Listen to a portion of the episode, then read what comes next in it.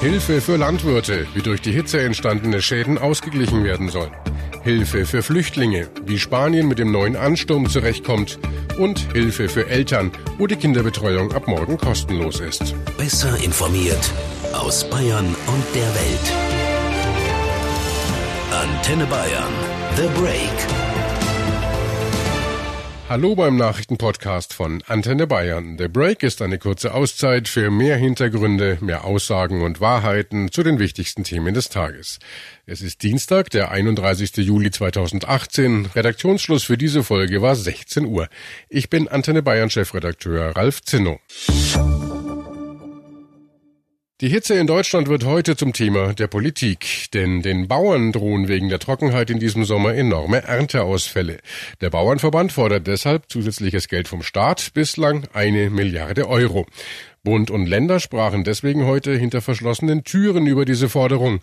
Arne Beckmann ist unser Mann im Antenne Bayern Hauptstadtstudio. Arne, was genau wurde da heute im Geheimen besprochen? Um was ging's da? In erster Linie um eine Bestandsaufnahme auf den Feldern und den Wiesen, also welche Schäden sind in welchen Regionen entstanden und wie dramatisch ist die Lage für die Landwirte tatsächlich. Und die Ergebnisse, die sollen dann später in den Abschlussbericht der Ernte mit einfließen. Morgen ist dann die Dürre auch nochmal ein Thema im Kabinett.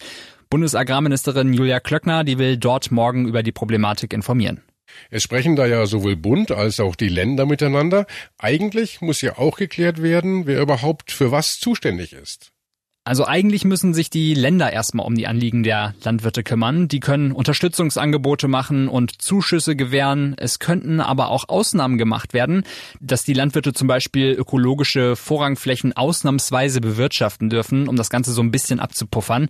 Das ist aber alles Ländersache. Erst wenn Schäden von nationalem Ausmaß festgestellt werden, dann kann auch der Bund was machen und Geld bereitstellen.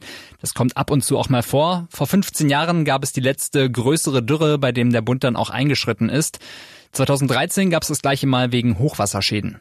Und dieses nationale Ausmaß, das wird ja jetzt ausgelotet. Wann könnte diese Entscheidung fallen, dass der Bund einschreitet? Das dauert wohl noch ein bisschen, denn die Regierung, die braucht konkrete Zahlen, wie dramatisch die Lage tatsächlich ist. Da steht jetzt zwar die Milliarde im Raum, die der Bauernverband fordert, der Bund will das Ganze aber bestätigt haben durch den Abschlussbericht der Ernte und der kommt voraussichtlich erst Ende August. Und dann wird anhand dieser Ergebnisse dann eine Entscheidung gefällt. Müssen die Landwirte also noch ein wenig warten, aber es ist wohl nicht bestreitbar, dass es in diesem Jahr tatsächlich aufgrund der Dürre zu enormen Ernteausfällen kommen wird. Es gibt schon jede Menge Beweise dafür, dass es die Landwirte in diesem Jahr ganz hart trifft. Die Kartoffeln sind durch die Dürre ganz schön klein geblieben.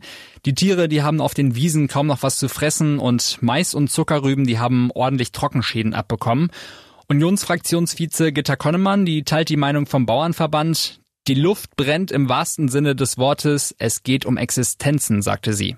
Aber dann fragen wir doch gleich mal nach, direkt beim Bauernverband. Joachim Ruckwied ist der Präsident vom DBV. Herr Ruckwied, worunter leiden denn die Landwirte am meisten?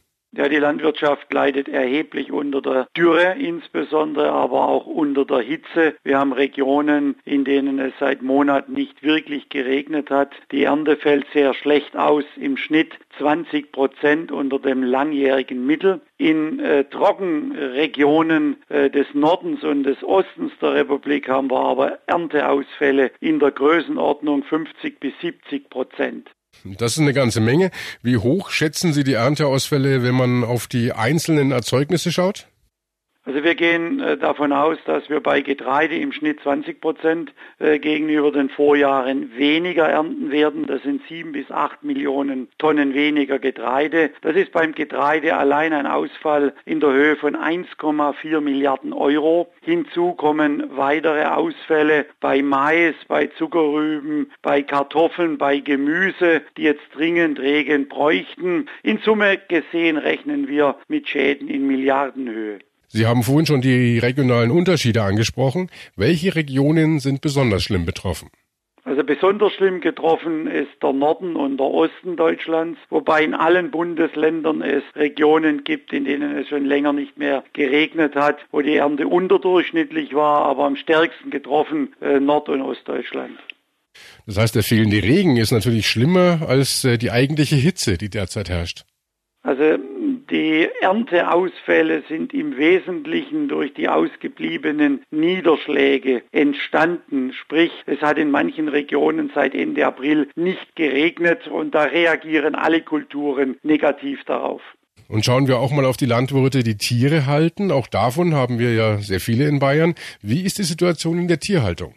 Äh, für unsere Tierhalter ist die Situation auch äußerst schwierig. Dort, wo schon lange nicht mehr geregnet hat, äh, konnte nur der erste Schnitt beim Grünland geerntet werden. Der zweite und der dritte Schnitt äh, fielen aus, sprich die Futtergrundlage für den nächsten Winter ist nicht gegeben, was das Grünfutter, die Silage, das Heu anbelangt. Und dann kommt hinzu, dass der Silo-Mais, der auch als Tierfutter dient, in manchen Regionen gerade mal 30 Zentimeter Höhe erreicht hat normalerweise ist er im Juli zweieinhalb bis drei Meter hoch.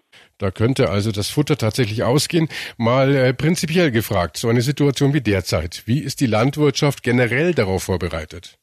Also die Landwirtschaft einer derartigen äh, Situation, wie wir sie im Jahr 2018 haben, im Prinzip ausgeliefert. Äh, man kann sich da nicht wirklich absichern. Perspektivisch gesehen müssen wir schauen, dass wir über die Züchtung beispielsweise äh, hitzetolerantere und trockenheitstolerantere Sorten bei Getreide bekommen. Ähm, aber das äh, ist ein längerer Prozess, das geht nicht über Nacht. Ja, und genau deshalb fordern Sie ja jetzt auch die Hilfe vom Staat. Also momentan ist sehr wichtig, dass die Politik schnell handelt. Wir haben deshalb Bund und die Bundesländer aufgefordert, den Notstand auszurufen. Das ist notwendig, damit direkt Unterstützungsmaßnahmen gezahlt werden äh, können. Betriebe, äh, die dann nachweisen können, dass sie 30 Prozent weniger geerntet haben, wie im Schnitt der letzten drei Jahre, können dann direkt Hilfen erlangen. Insofern schneller Handlungsbedarf der Politik, was direkte Unterstützung anbelangt, ist erforderlich erforderlich. Das würde also kurzfristig helfen. Aber Herr Ruckwied, wie könnten langfristige Lösungen für die Landwirte aussehen? Langfristige Lösungen, äh, da möchte ich äh, unterscheiden äh, im Hinblick auf das Steuerrecht zum einen und im Hinblick auf, was kann die Landwirtschaft machen. Steuerrechtlich gesehen ist es aus unserer Sicht wichtig, dass die Politik eine steuerfreie Risikoausgleichsrücklage einführt. Das heißt, dass Landwirte in besseren Jahren nicht den gesamten Gewinn zu versteuern haben, sondern eine Risikoausgleichsrücklage bilden können, die es dann gilt, in schlechten Jahren aufzulösen. Das verbessert die Liquiditätssteuerung der Betriebe. Okay, das wäre also steuerrechtlich. Und was kann die Landwirtschaft aus Ihrer Sicht selbst tun? Äh, wir haben eine Klimastrategie 2.0 erstellt, äh, bei der wir uns selbst Ziele auferlegt haben, die Emissionen bis 2025 um 25 Prozent und bis 2030 um 30 Prozent äh, zu reduzieren. Das ist ein positiver Beitrag zur Abmilderung des Klimawandels. Wir müssen schauen, dass wir noch wassersparender Bodenbearbeitung durchführen, dort wo es geht, noch stärker auf den Pflug verzichten. Das machen wir heute schon wasserschonende und erosionsmindernde Mulchsaatverfahren einsetzen. Abschließend noch gefragt, es gibt ja nicht nur Leidtragende, neben den Winzern beispielsweise gibt es auch Landwirte, die von dem derzeitigen Wetter profitieren. Also wir haben die äh, Situation, dass im Obstbau wir von einer guten Ernte ausgehen, es sei denn, es gäbe jetzt noch Hitzeschäden durch zu starke Sonneneinstrahlung, aber im Obstbau, gerade bei Äpfeln, bei Birnen beispielsweise, ist der Fruchtansatz sehr gut. Na, immerhin. Und äh, morgen befasst sich also dann das Kabinett mit den möglichen Hilfen für die Landwirte und wir werden sicher hier über die ersten Ergebnisse sprechen können. Immer weniger Flüchtlinge kommen in diesem Sommer nach Deutschland. Immer mehr Flüchtlinge aus Nordafrika versuchen aber derzeit Spanien zu erreichen. Zuletzt wurden dort innerhalb von drei Tagen mehr als 1400 Flüchtlinge von der Seenotrettung aus Booten gerettet.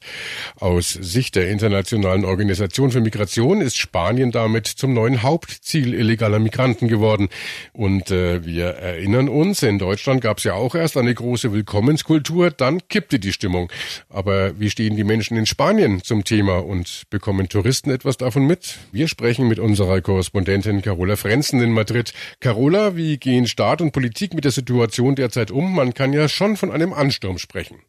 Ja, man kann schon von einem Flüchtlingsansturm sprechen, der für Spanien bisher eher ungewöhnlich war.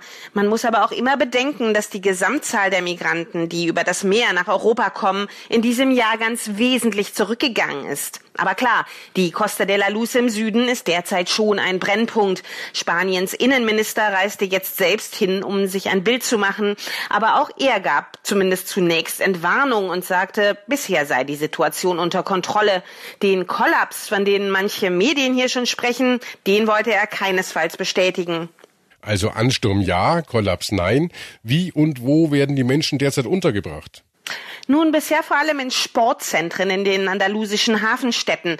Aber schon in den nächsten Tagen sollen nun ein Erstaufnahmezentrum und auch eine große Notunterkunft eröffnet werden, wie ein Regierungssprecher mir eben sagte. Dafür seien mehrere Millionen Euro locker gemacht worden. Geleitet wird das Ganze vom Roten Kreuz und weitere solcher Unterkünfte werden wahrscheinlich schon bald folgen. Und äh, die Spanier selbst, wie gehen die mit der Situation um? Ist man in Spanien eher offen gegenüber Flüchtlingen oder gibt es schon Proteste. Die Spanier gehen sehr locker damit um. Außer in Andalusien bekommt man aber auch im Land kaum was von dem Zustrom mit. In Spanien sitzt ja auch, anders als in Italien, keine rechtspopulistische Partei im Parlament. Hier sind die Sozialisten derzeit an der Macht und die haben die Situation bisher ganz gut gehandelt. Überhaupt hat man in Spanien den Eindruck, dass die Menschen Fremden gegenüber sehr aufgeschlossen sind. Fremdenfeindlichkeit, das ist hier bisher überhaupt kein Thema. Zum Monatswechsel morgen, am 1. August, treten in Deutschland wieder einige Änderungen in Kraft. Die wichtigste für viele Eltern, in mehreren Bundesländern tut sich einiges in Sachen Kita-Gebühren. Nadine Heber aus der Antenne Bayern Nachrichtenredaktion. Genau, Berlin macht's vor. Dort müssen Eltern ab morgen für die Betreuung ihrer Kids in der Kita oder auch bei Tagesmüttern keine Beiträge mehr zahlen. Das Land ist das erste, das die Gebühren komplett abschafft, aber andere Länder ziehen zumindest teilweise nach. Also in Niedersachsen und Hessen, da ist die Kinderbetreuung ab morgen für Kinder ab drei Jahren kostenfrei und in Brandenburg zahlen Eltern zumindest fürs letzte Kita-Jahr kein Geld mehr. Bayern hinkt im Moment noch ein bisschen hinterher. Die Landesregierung sagt, kostenlose Kitas wird es hier auch in Zukunft nicht geben. Dagegen wehren sich die SPD und die Freien Wähler, die kämpfen für eine kostenfreie Kinderbetreuung. Das könnte also tatsächlich auch ein Wahlkampfthema in Bayern werden. Aber schauen wir auf weitere Neuerungen, die in Kraft treten. Der Familiennachzug für Flüchtlinge wird ja neu geregelt. Ab morgen dürfen auch Flüchtlinge mit eingeschränktem Schutzstatus wieder enge Angehörige zu sich nach Deutschland nachholen. Das betrifft dann vor allem Bürgerkriegsflüchtlinge aus Syrien. Allerdings dürfen nicht unbegrenzt Familienmitglieder nachkommen. Pro Monat können maximal 1000 Menschen zu uns kommen. Und wer als terroristischer Gefährder eingestuft ist oder schwere Straftaten begangen hat, der ist von der Neuregelung natürlich ausgenommen und darf nicht nach Deutschland. Passend zur Ferienzeit gibt's eine gute Nachricht von der Bahn. Unglaublich aber wahr. Das Zugfahren wird billiger, wenn man schnell ist. Bei der Bahn, da gibt's ab morgen sogenannte Super-Sparpreise. Also für nur 19,90 Euro fahren wir dann in der zweiten Klasse kreuz und quer durch Deutschland. Und wer es ein bisschen komfortabler mag, der gönnt sich eine Fahrt in der ersten Klasse. Denn auch da zahlen wir mit dem Super-Sparpreis nur 29,90 Euro pro Fahrt. Das bedeutet jetzt natürlich nicht, dass es keine teureren Verbindungen bei der Bahn mehr gibt. Das sind, wie der Name schon sagt, Sparpreise, also spezielle Angebote. Gab's bisher zwar auch schon immer wieder mal, allerdings immer nur für bestimmte Zeiträume. Und das ändert sich jetzt eben die Angebote gelten nämlich dauerhaft. Allerdings gilt beim Super-Sparpreis, wer zuerst kommt, der malt auch zuerst, denn es gibt pro Zugverbindung immer nur eine bestimmte Anzahl an günstigen Tickets. Und auch beim Elektrogesetz ändert sich was, das für uns Verbraucher wichtig ist. Ja, viele Geräte gelten dann als Elektrogeräte, die da bis jetzt eben noch nicht dazu gezählt haben. Zum Beispiel Tische, die höhenverstellbar sind oder auch blinkende Schuhe, wie sie ja viele Kinder haben. Und die dürfen wir dann nicht mehr einfach in den Hausmüll werfen, sondern müssen sie stattdessen in einer entsprechenden Sammelstelle entsorgen. Wer jetzt vielleicht ein bisschen unsicher ist, was da dann alles dazu zählt, die Gegenstände, die betroffen sind, sind mit einer durchgestrichenen Mülltonne gekennzeichnet. Stichwort Kennzeichnung, bleiben wir gleich dabei. Ab morgen erkennen wir nämlich beim Einkaufen noch leichter, woher unser Fleisch kommt und wie die Tiere gehalten wurden. Wer bei Aldi einkauft, der findet ab morgen auf jedem Fleischprodukt ein Etikett zur Tierhaltung. Da steht dann zum Beispiel Stallhaltung drauf und da sehen wir also auf einen Blick, woher das Fleisch genau kommt. Aldi zieht mit dieser Neuerung allerdings nur nach, denn Konkurrent Lidl markiert sein Fleisch schon seit April auf diese Weise und auch andere Discounter wie Netto und Penny wollen da jetzt mit einsteigen. Und äh, die letzte wichtige Änderung zum 1. August betrifft die Immobilienbranche. Wer in der Branche tätig ist, also Hausverwalter oder Immobilienmakler, der muss sich ab sofort regelmäßig weiterbilden. Und zwar alle drei Jahre, mindestens 20 Stunden lang. Für die ändert sich damit die Berufszulassregelung. Also auf diese Weise will die Regierung die Qualität ihrer Arbeit verbessern. Außerdem brauchen Hausverwalter und Immobilienmakler ab morgen einen Gewerbeschein und sie sind dazu verpflichtet, eine Berufshaftpflichtversicherung abzuschließen. Alle Änderungen, die ab morgen in Kraft treten, gibt's natürlich auch nochmal zum Nachlesen bei uns im Internet unter antenne.de. Das war The Break, der Nachrichtenpodcast von Antenne Bayern am Dienstag, den 31. Juli 2018. Ich bin Chefredakteur Ralf Zinno. Antenne Bayern. Besser informiert. Jeden Tag. Zu jeder vollen Stunde auf Antenne Bayern. The Break. The Break gibt's auch morgen wieder um 17 Uhr. Jetzt abonnieren.